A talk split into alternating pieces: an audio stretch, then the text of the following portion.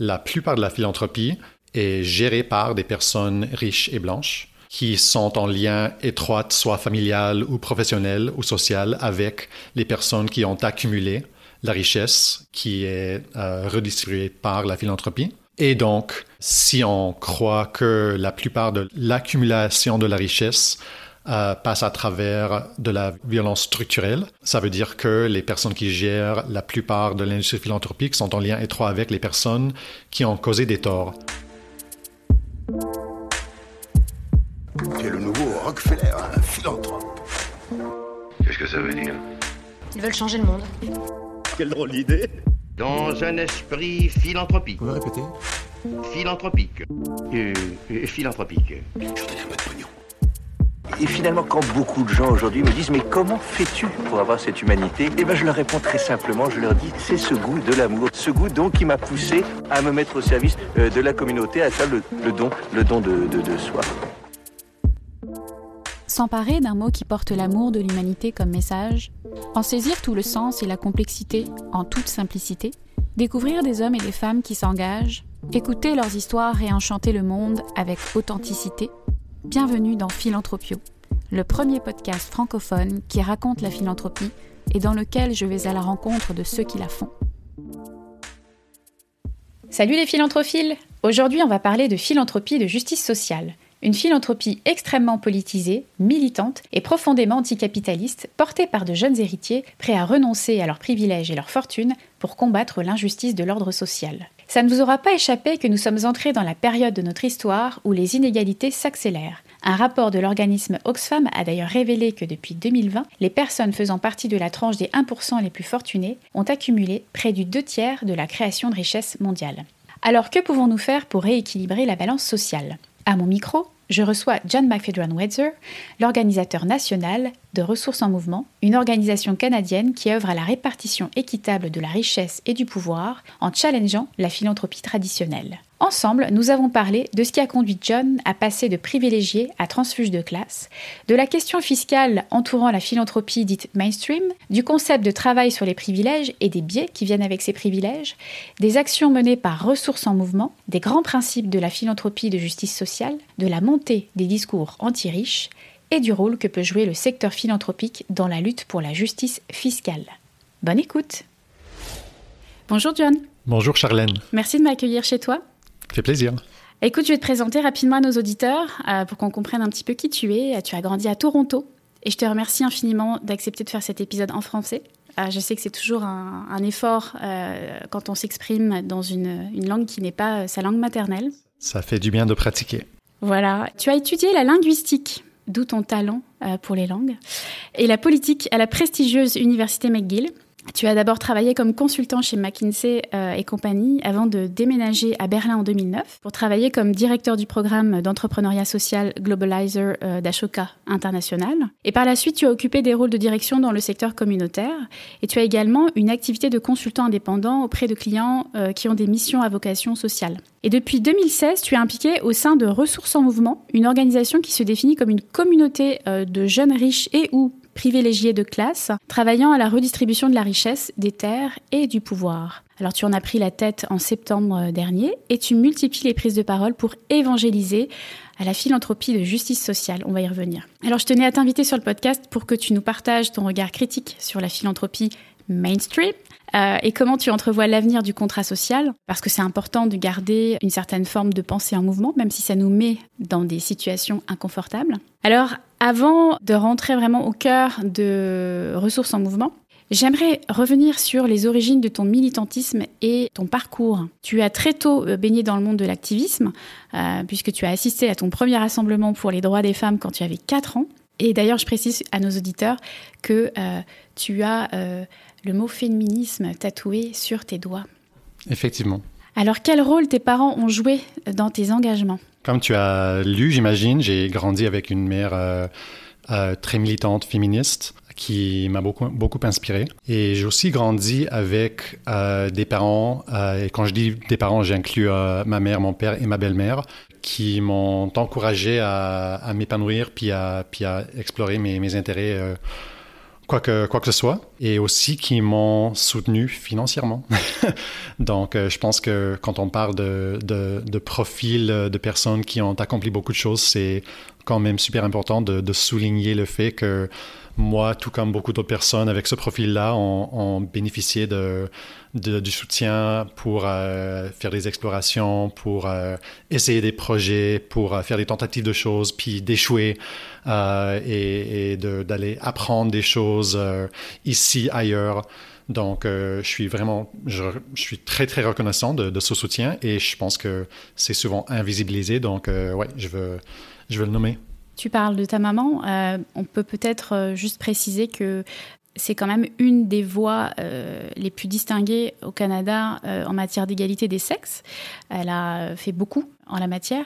Et tu as également été initiée à la philanthropie familiale avec ton père. Tu sièges au comité d'un fonds mis en place par ton père à la Fondation communautaire de Toronto.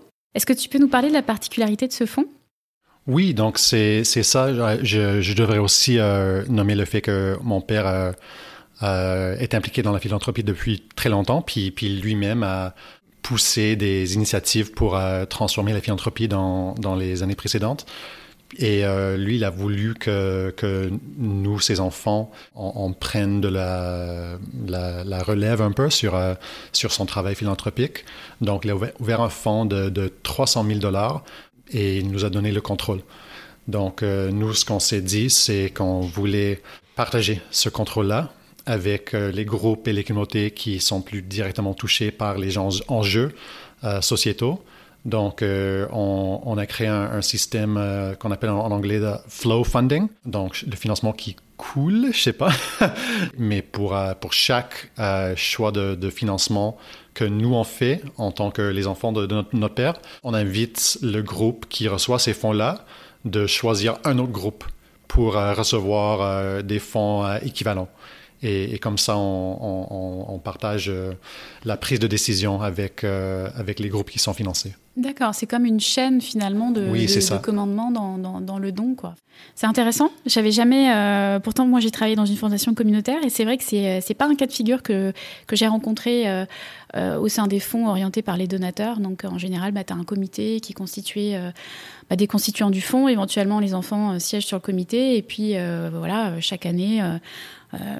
On nous indique à qui reverser les, les, rendements du fonds et puis c'est tout quoi. À l'origine, on, voulait transférer le pouvoir au complet à, des groupes ou à des, communautés euh, plus grassroots.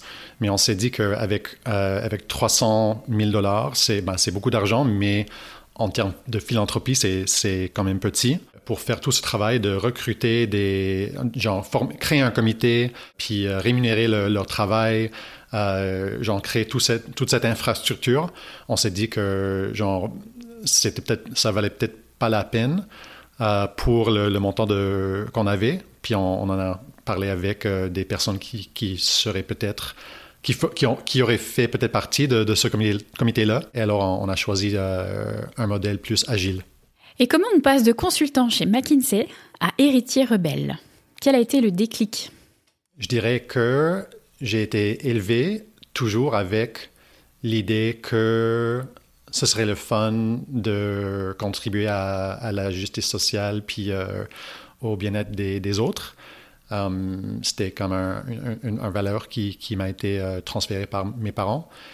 mais ce qui a changé, c'est l'analyse par rapport à qu'est-ce que ça veut dire, ça. Ma carrière chez McKinsey, c'était toujours comme avec en tête un passage vers le monde des OBNL, ce que j'ai fait. Euh, par la suite. Puis j'ai travaillé, euh, comme, tu as, dit, euh, chez Ashoka, donc dans le monde de développement international, innovation sociale, entrepreneuriat social, etc. Et c'était pendant que je travaillais là que j'ai été, on, peut dire, radicalisé. Donc, il y a un livre qui, s'est sorti, qui est sorti en 2010, je pense, qui s'appelle The Revolution Will Not Be Funded. Et c'est un livre qui a popularisé l'idée du Non-Profit Industrial Complex, donc euh, le, complexe charitable industriel. Une idée qui, euh, qui est inspirée par euh, l'idée du complexe militaro-industriel aux États-Unis, qui parle de la relation entre le militaire, le gouvernement et l'industrie aux États-Unis, puis la circulation de ressources euh, entre ces trois entités pour euh, ben, faire des mauvaises choses.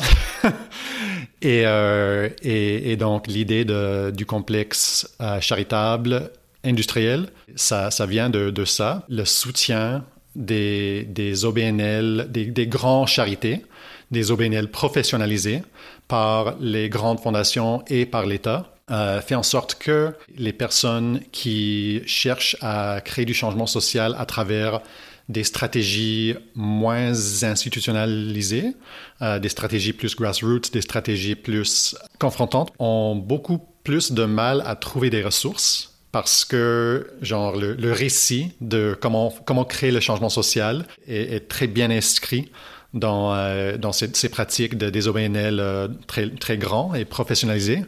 Et ça crée aussi un, phénomène de, brain drain.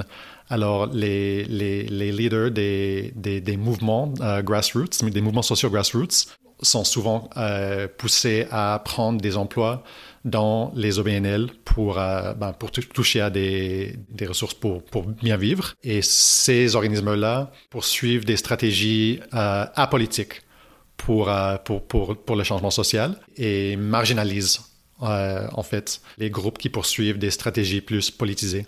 J'ai lu tout ça, puis j'en ai parlé avec des amis et j'étais comme, oh wow, ok, c'est moi-même. Je, fais partie de ce complexe-là. Puis je promouvois des stratégies de changement social qui sont entièrement apolitiques, aseptiques, et je vois que les, groupes, les, acteurs de changement qui, essaient de, pousser euh, des, des, stratégies plus politisées euh, sont bloqués par, le fait que, moi et, des, autres groupes comme moi euh, occupent autant de place dans le récit collectif de comment se fait le changement social.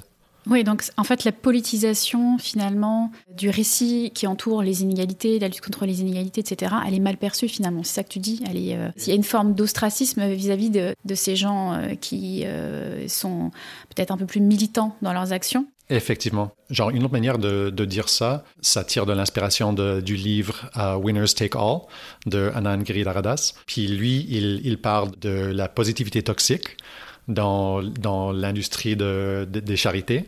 Um, puis il, il parle du fait que très peu de difficultés de, parler des solutions. On, aime beaucoup parler des solutions, mais on a beaucoup de mal à parler des problèmes. Et, et que, genre, si on veut, les, les charités, les, les, grands OBNL euh, sont encouragés de, à parler des, des, des, solutions, sont découragés de, de parler des, des problèmes, puis les mouvements sociaux politisés qui parlent surtout des problèmes et qui présentent des solutions en lien étroit avec les problèmes qu'ils qu nomment sont, comme tu dis, euh, ouais, euh, ostracisés un peu, euh, puis, puis sont bloqués en tant qu'accès aux ressources.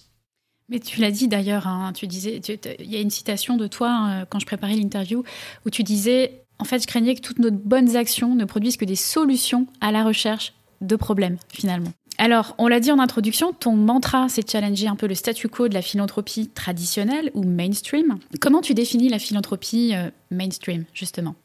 Je dirais que la philanthropie mainstream est diverse. D'abord, si on regarde juste les chiffres, genre euh, comment fonctionne la plupart de la philanthropie en tant que les sommes qui sont versées, la plupart de la philanthropie est gérée par des personnes riches et blanches qui sont en lien étroit, soit familial ou professionnel ou social, avec les personnes qui ont accumulé la richesse qui est euh, redistribuée par la philanthropie. Et donc, si on croit que la plupart de l'accumulation de la richesse euh, passe à travers de la violence structurelle. Ça veut dire que les personnes qui gèrent la plupart de l'industrie philanthropique sont en lien étroit avec les personnes qui ont causé des torts, soit à travers euh, le racisme systémique et historique, à travers l'extraction de la valeur euh, des travailleurs et travailleuses, à travers euh, l'exploitation des territoires euh, autochtones non cédés, etc. Donc, la philanthropie mainstream en général est en lien étroit avec, puis est, est dirigée par les personnes qui sont en lien avec les groupes et les acteurs qui creusent l'inégalité dans notre société. Est-ce que tu dirais que la philanthropie mainstream est quand même très en avec la philanthropie des ultra riches Parce que, bon, dans la philanthropie, tu le disais, elle est très diverse. Il y a aussi la philanthropie euh, bah, qu'on appelle plus de masse, de, de, gens comme euh, monsieur, madame, tout le monde. Là, on parle, on parle bien de cette grande philanthropie euh, des ultra riches. Tout à fait. Puis, en, revenant aux chiffres, je dirais que la plupart des sommes philanthropiques ne sont pas dirigés au projet de transformation sociale, sinon que des institutions et des projets qui soutiennent le bien-être des personnes riches. Tu as exploré aussi euh, cette notion de, privilège parce que tu te considères toi-même comme un privilégié. Euh, quels sont les biais qui viennent avec les privilèges selon toi? Je dirais que euh, nous, au sein de Ressources en Mouvement, on, on parle de, de, deux types de biais qui viennent avec le privilège. Puis le premier, c'est le biais de ne pas identifier en tant que personne privilégiée. Il y a, eu euh, une étude euh, aux États-Unis qui, était très intéressante. Le, service de revenus euh, interne a fait un sondage pour demander aux personnes, aux contribuables, avec quelle classe sociale est-ce que chaque personne identifiait. On peut voir les résultats, puis voir selon la tranche de, revenus, euh, c'est avec quelle euh, probabilité euh, qu'une personne va s'identifier en tant que classe moyenne. Et les personnes qui sont plus censées s'identifier en tant que classe faisant partie de la classe moyenne sont les personnes riches. Donc encore plus que les personnes de classe moyenne. Et nous, on trouve que, que ce biais-là, ça, ça vient de la comparaison vers le haut. Donc, euh, quand, on, quand on, on, a beaucoup, souvent notre société est très stratifiée, donc euh, souvent on est entouré par d'autres personnes qui ont beaucoup, et on se compare avec ces personnes-là, et surtout avec les personnes qui ont plus que nous. Donc, euh, moi-même, j'ai vécu ça en, en, commençant mon application avec Ressources en Mouvement. J'avais pas d'idée par rapport à aux chiffres de, la richesse de ma famille parce que ça se, ça se parle pas. Ça aussi, c'est un biais. Euh, il y, a, y, a, des énormes tabous par rapport à, parler franchement de, des, des, des, chiffres de richesse. Donc, euh, moi, je m'identifie en tant que personne euh, de upper middle class, privilégiée, mais, mais, pas, mais pas riche. Mais finalement, quand j'en ai, ai, parlé avec ma famille, j'ai je me suis rendu compte que, ah non, euh, on fait partie de, du 1% des, des, familles les plus, les plus riches au Canada. Donc, euh, on est clairement une famille riche, mais euh, ce n'était pas du tout ma perception. Intéressant. Et le deuxième biais? Le deuxième paquet de, de biais, c'est, ce sont des biais qui, qui viennent avec le privilège. Puis je dirais que ces biais-là viennent avec le privilège de classe, mais, mais aussi avec n'importe quel autre type de privilège, nous, on, on pense.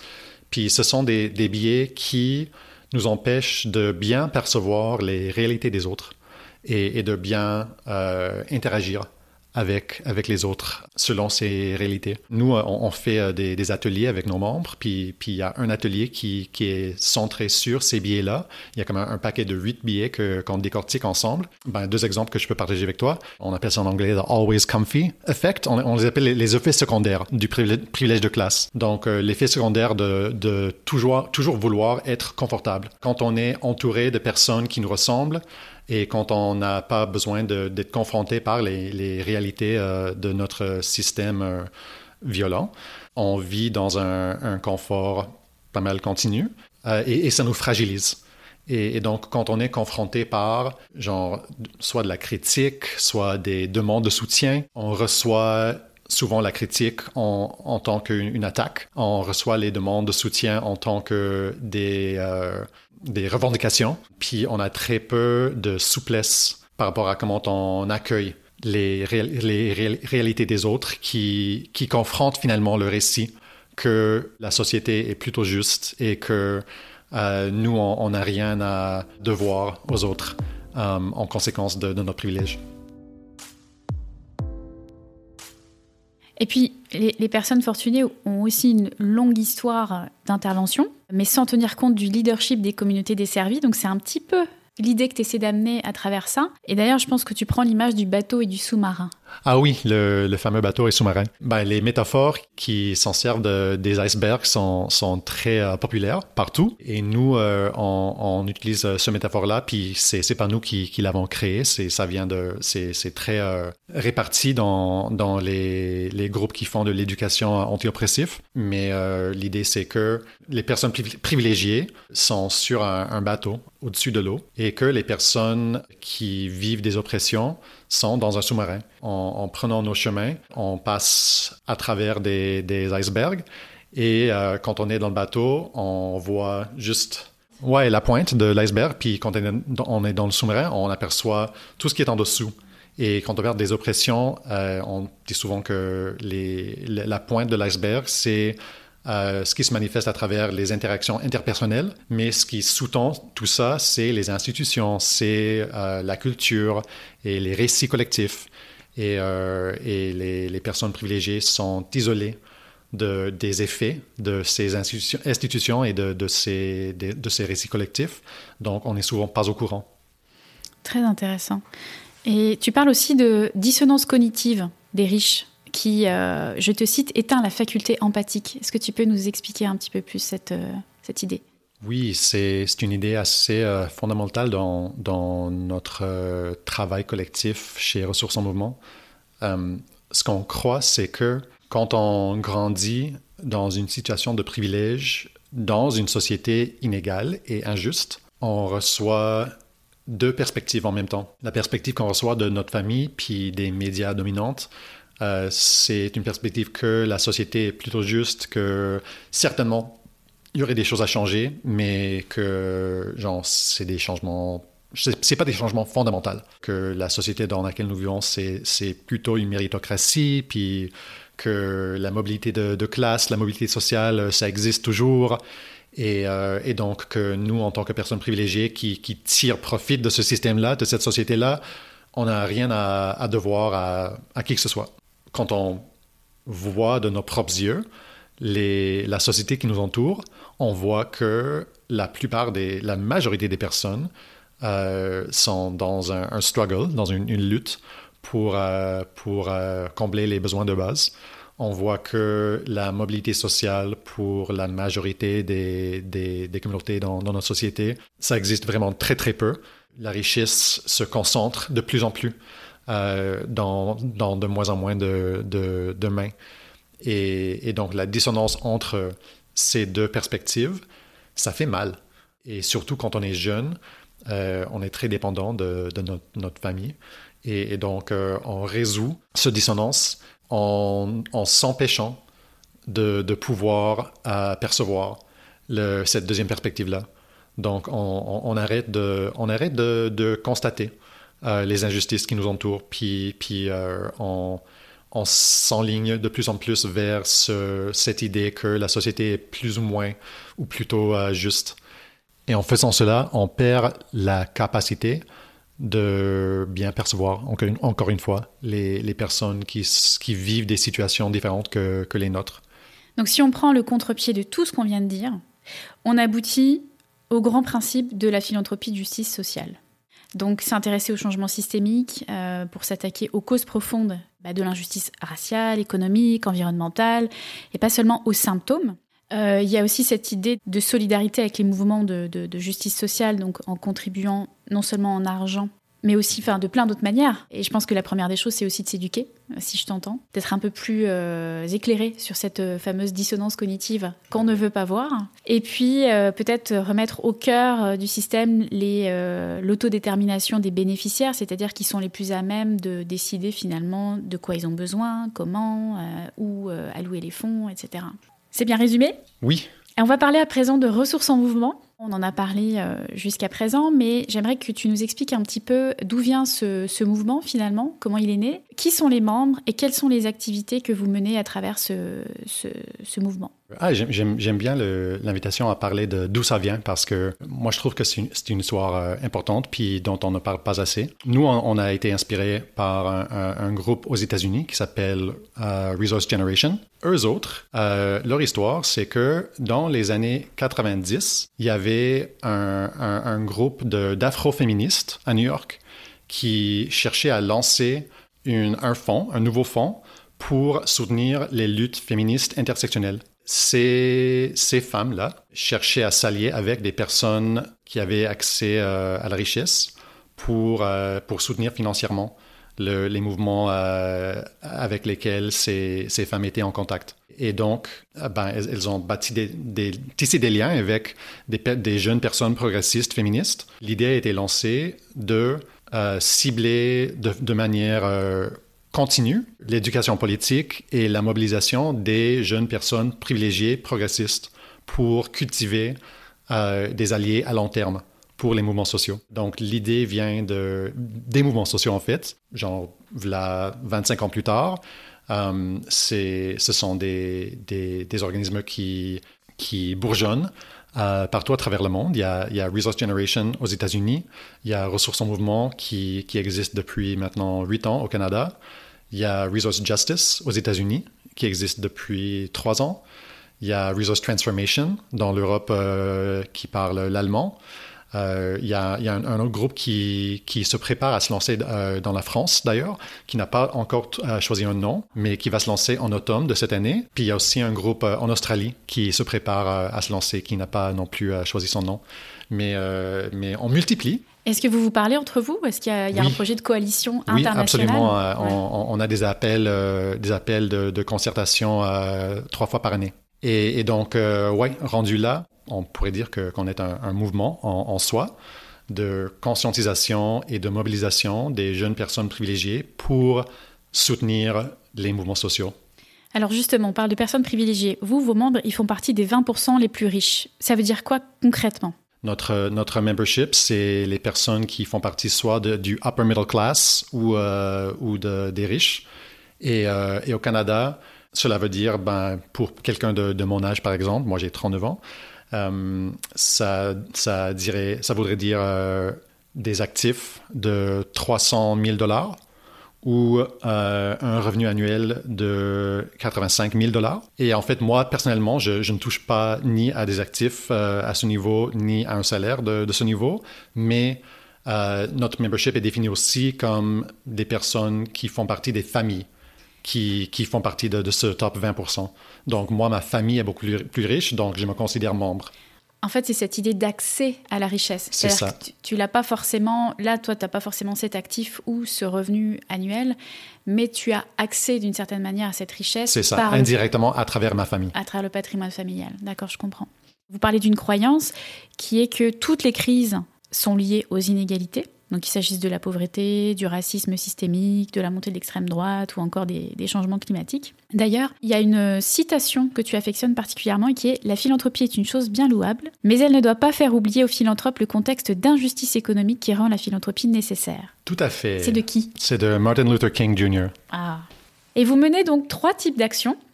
Euh, Est-ce que tu peux nous en parler euh oui, en fait, euh, c'est rendu 5 maintenant. Euh, ah.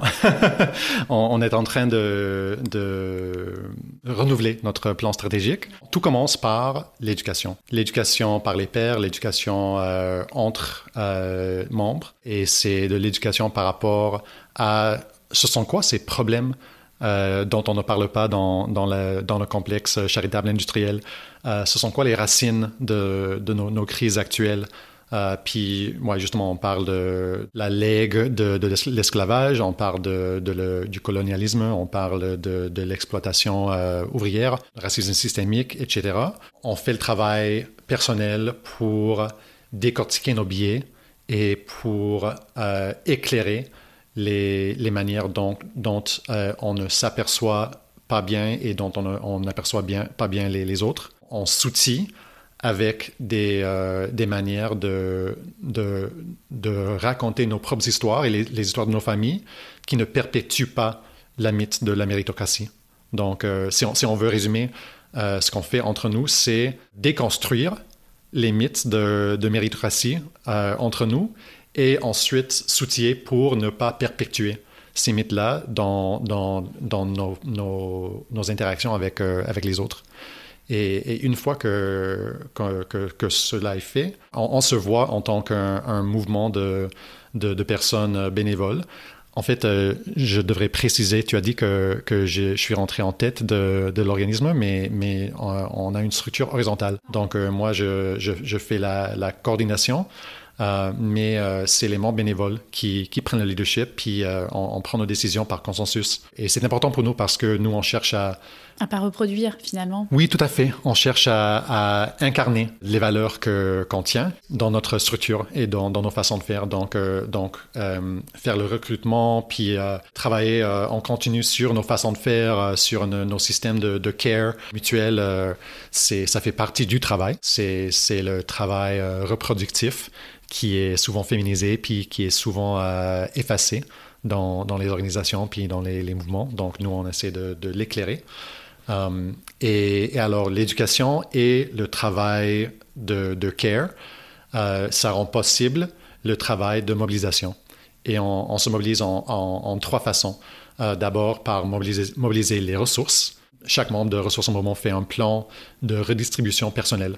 Donc, on, prend en compte euh, qu'est-ce qu'on a, puis de quoi est-ce qu'on a besoin, et donc qu'est-ce qu'on veut faire avec tout ce qui reste? On, essaie aussi de influencer la philanthropie pour que les institutions philanthropiques adoptent cette, même approche de, redistribution, de philanthropie de justice sociale.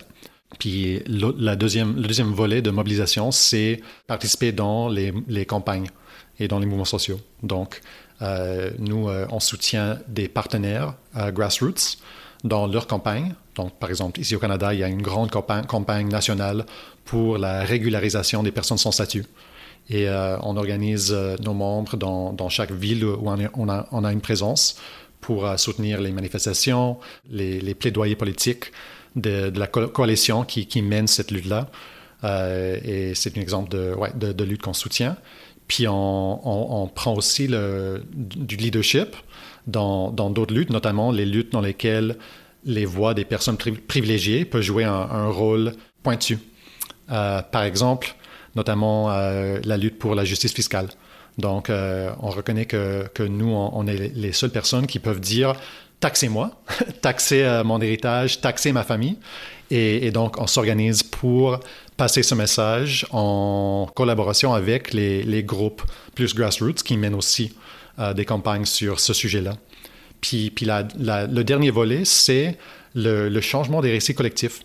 Donc, nous, notre, notre but, c'est de changer la culture euh, qui entoure la richesse pour que d'ici une génération, ça devienne très, très pas cool de songer à garder sa richesse pour soi.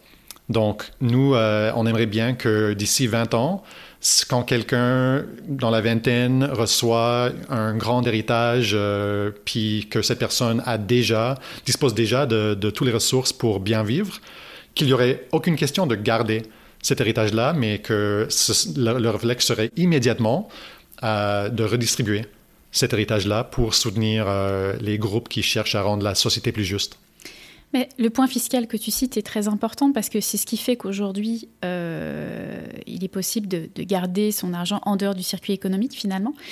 C'est justement parce qu'il y a eu un, recul du système fiscal euh, à travers notamment bah, la réduction des taux d'imposition des individus les plus riches. Et puis, il faut rappeler que le, Canada, c'est le seul pays du G7 à ne pas avoir d'impôt sur les successions. Lamentablement.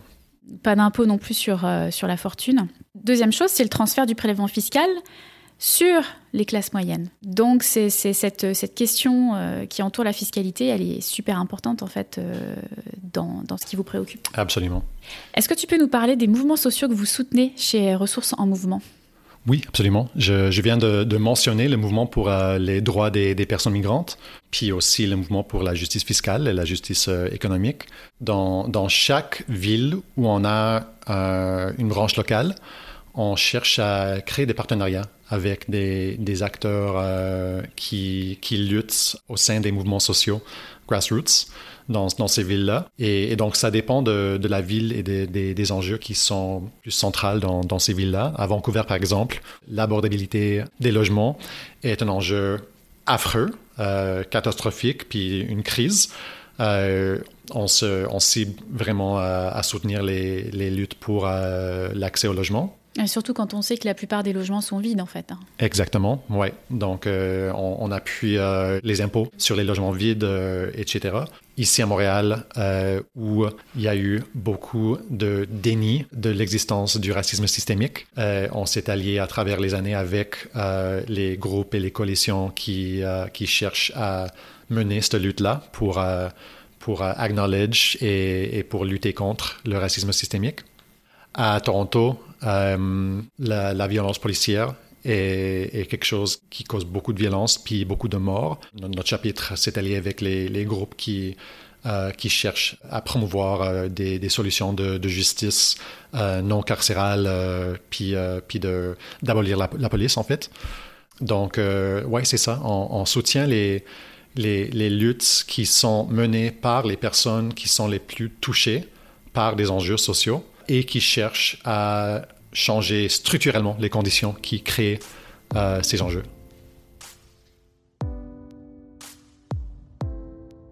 Je te propose maintenant qu'on dézoome un petit peu.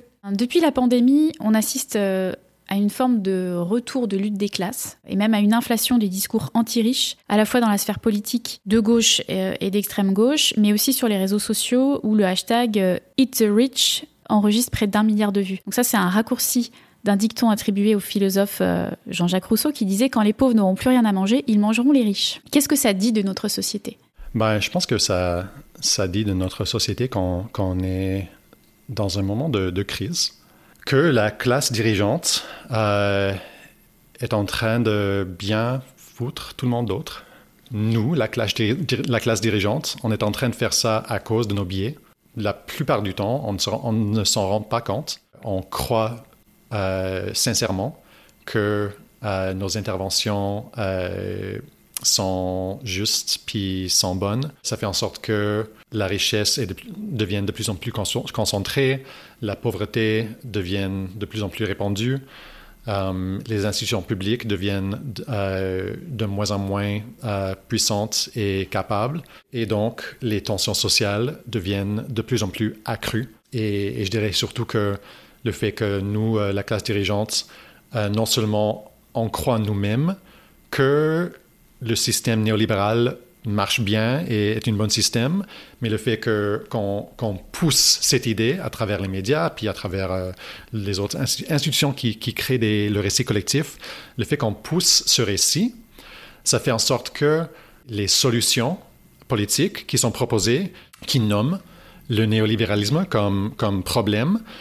sont pas bien accueillis, ce qui fait en sorte que les solutions proposées qui sont plus démagogues, qui sont plus euh, du côté de l'extrême droite, qui euh, présentent des, récits euh, simplistiques, qui citent des boucs émissaires comme les communautés migrantes par exemple, ces récits-là sont mieux accueillis. Et donc ouais, le, fait que qu'on refuse d'accepter que nos systèmes ne fonctionnent pas, ça fait en sorte que on bloque le changement qui est proposé par euh, les mouvements de gauche et on rend beaucoup plus facile le travail des mouvements d'extrême droite euh, qui proposent d'autres solutions qui sont plus simples. Nous, la, classe dirigeante, on, a un choix à faire. Soit on peut accepter que la continuation de ce niveau d'inégalité n'est pas possible, puis qu'on on, on, s'amène, on se dirige vers euh, une, rupture euh, et que qu'on prenne le choix de nous-mêmes abolir en tant que classe dirigeante. Puis une autre manière de décrire le, travail de ressources moment, c'est essayer d'abolir la classe dirigeante par l'interne. Et donc, euh, on peut faire ça, ou on peut continuer de, se demander pourquoi l'extrême droite continue à, bâtir le pouvoir sans jamais accepter les, réponses qui nous sont présentées par euh, les groupes de gauche. Est-ce que tu penses qu'on se dirige vers un point de non-retour envers la culture des riches? Euh, Oui, je dirais que potentiellement oui. Ce refus d'accepter la, la, violence qu'on perpétue euh, et ce refus d'accepter le, le, fait que genre, la société que nous, euh, on dirige soit, euh, soit pas soutenable à long terme ça, ouais, ça nous dirige vers un, point de, non-retour. Euh, autrement dit, euh, une rupture euh, qui creusera encore plus euh, violemment les, les, écarts entre les riches et les pauvres, puis euh, genre euh, les, dystopies d'enclaves fortifiées et armées avec les, les armées privées. Ben, on les voit déjà dans, dans, plusieurs parties du monde et d'après moi avec la crise climatique qui, qui, qui s'empire, genre le, le, la continuation du statu quo, ça, ça nous emmène vers, vers ce réalité-là partout dans le monde. Écoute, j'aimerais te faire réagir à une, récente déclaration de Nathalie Cargill, euh, qui a donné un, un talk euh, au TED euh, qui a eu lieu en avril dernier, et qui a déclaré que si 1% de la population la plus riche de la planète donnait 10% de ses revenus à des causes, on pourrait accumuler 3500 milliards de dollars par an de budget, et qu'avec cette somme, on pourrait donc éradiquer l'extrême pauvreté, les pandémies, doubler le budget de recherche pour atténuer les effets du changement climatique, etc. Donc on voit bien que la philanthropie, qui est une forme de redistribution volontaire et euh, un peu comme une solution. Comment tu réagis à ça? Est-ce que c'est pas plutôt un frein aux arguments que vous appuyez en fait? Ben, j'aime, bien cette notion qu'avec un, transfert de 10% des, des actifs euh, de la richesse des, personnes les plus fortunées, euh, on pourrait résoudre nos, problèmes planétaires. Puis, puis je pense que c'est probablement juste. Et je pense qu'un transfert de 10%, c'est c'est pas grand chose en fait. Euh, on ferait mieux de, transférer bien plus de, ce qui a été euh, privatisé, accumulé vers, euh, vers les, les, les, communs. Et donc, quand on regarde la philanthropie qui, au Canada, a un taux de, de versement de, 3,5% puis qui, qui pourra augmenter à 5 et, et même ça, c'est comme wow. D'après moi, ouais, si, on, si on veut vraiment résoudre les problèmes dont on fait face, euh, ça prendra beaucoup plus. Ce sera probablement pas possible euh, uniquement à travers la redistribution volontaire. Euh, donc, on a besoin de, de, systèmes universels pour rediriger les, ressources qui, qui, sont accumulées par les, les plus riches envers les, les projets sociaux en commun. Oui, puis cette, euh, cette redistribution euh, volontaire euh, des, des, riches, finalement, elle contrebalance pas la disproportion qu'il y a entre leur fortune et leur utilité sociale qui s'exprime à travers la philanthropie, finalement. Parce que la question de fond, c'est ça, celle que vous soulevez. C'est vraiment cette, cette, disproportion, finalement, des rapports de force. Et puis, ouais. Toi, tu, tu, vas plus loin en affirmant que le secteur philanthropique a un rôle à jouer dans la lutte pour la justice fiscale, en prenant position et en soutenant les mouvements de justice fiscale. C'est très radical. Est-ce que le secteur a envie de porter ce militantisme? C'est une bonne question. Je dirais que ici au Québec, il y a un groupe qui s'appelle le Collectif des fondations québécois contre les inégalités. Et c'est un groupe qui a été fondé pour étudier euh, la relation entre la philanthropie et l'inégalité économique et, en, prenant en considération euh, la justice fiscale. Ça me donne de, l'espoir qu'il y ait un groupe de fondations qui, qui parle de ça est-ce que ce groupe a pris position sur la justice fiscale? D'après ce que je sache, pas encore. C'est clair qu'il y a des incitatifs qui euh, contrebalancent euh, n'importe quelle prise de position pour la justice, justice fiscale parce que c'est les personnes riches qui accumulent de l'argent à travers les taux fiscaux très très basses qui rendent possible la philanthropie. Donc, Ouais, ça reviendrait un peu à se tirer une balle dans le pied, quoi. C'est là où c'est un peu. Sauf que je dirais que, genre, moi, je ne ferais pas le travail que je fais au sein de Ressources en Moment si je ne croyais pas qu'on pouvait et qu'on devrait redéfinir l'intérêt personnel en tant que personne riche et non pas viser, viser moins sur euh, l'intérêt matériel et viser plus sur l'intérêt qu'on a soit à long terme, éviter une, rupture euh, sociétale, mais aussi, même à court terme, euh, l'intérêt personnel qui est plus moral, spirituel, puis, puis le fait que, genre, cette blessure de faculté empathique euh, éteint, c'est quelque chose que, qui nous fait mal, ça aussi. Donc, euh, genre, l'acte de, de guérir cette blessure-là, puis de, reconnecter, de se reconnecter avec, avec notre faculté empathique, d'agir en conséquence pour réduire l'écart entre riches et pauvres et redistribuer la grande partie de nos ressources euh, en soutien de, de cette lutte-là je trouve que ça aussi, ça fait partie de, notre intérêt personnel. En tout cas, l'avenir nous dira si euh, les têtes de réseau euh, s'empareront de ce, ce, débat qui est très très délicat. Mais la bonne nouvelle, en tout cas au Canada, c'est qu'il y a un élargissement de la notion même de, de bienfaisance, puisque les fondations peuvent euh, à présent faire des dons à des organismes qui n'ont pas le statut d'organisme de bienfaisance et qui par définition ne peuvent pas émettre de reçu d'impôt. Oui, c'est une bonne nouvelle. Alors j'imagine que tu l'accueilles comme un, un signe d'espoir. John, écoute, on arrive un petit peu à la fin de cette interview. Pour conclure, quel serait ton, ton message, euh, quel est le message que tu aimerais adresser euh, aux personnes qui nous écoutent pour euh, un message positif, hein, j'entends, pour bah, leur, donner, leur donner goût à la philanthropie, leur redonner aussi espoir sur l'avenir de, de, la philanthropie qui est en pleine, pleine transformation actuellement parce qu'elle s'inscrit aussi dans, dans, des mutations beaucoup plus larges au sein de la société. Je pense notamment au renouvellement des générations de donateurs, etc. Donc, c'est quoi ton message d'espoir pour conclure cet épisode?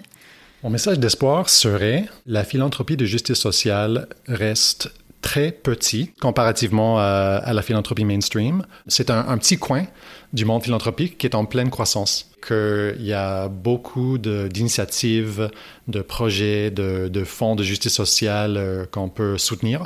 Et aussi, je dirais que pour les personnes qui sont privilégiées, qui, sont riches ou privilégiées de classe, qui écoutent euh, mes perspectives, puis qui se sentent peut-être euh, menacées ou euh, inconfortables, je veux juste partager que, que mon expérience comme personne qui, qui, fait maintenant partie de, de, cette communauté de ressources en mouvement, c'est une expérience qui a, qui a passé par l'inconfort, c'est clair, mais qui finalement est, défini par la joie, l'appartenance. Prendre ce, ce saut pour, euh, explorer une, autre manière de, définir euh, son intérêt personnel. C'est inconfortable, mais ça fait énormément du bien. Et donc, j'inviterai euh, à quelques personnes euh, qui s'identifient peut-être comme privilégiés de classe, qui écoutent ceci et qui voudraient peut-être explorer cette communauté euh, dont je fais partie, de venir nous voir sur notre site web Resource Movement. c'est anglais, pardon, .org. Allez sur notre, notre page Impliquez-vous pour, pour nous joindre. Merci beaucoup, John. Merci à toi. Merci beaucoup d'avoir écouté Philanthropio. Vous avez aimé l'émission? Dites-le moi avec 5 étoiles et des commentaires sur l'application Apple Podcast. Vous pouvez retrouver également tous les épisodes sur philanthropio.com. Si vous souhaitez réagir, écrivez-moi à charlène at philanthropio.com. À bientôt pour dérouler le fil de nouveaux récits.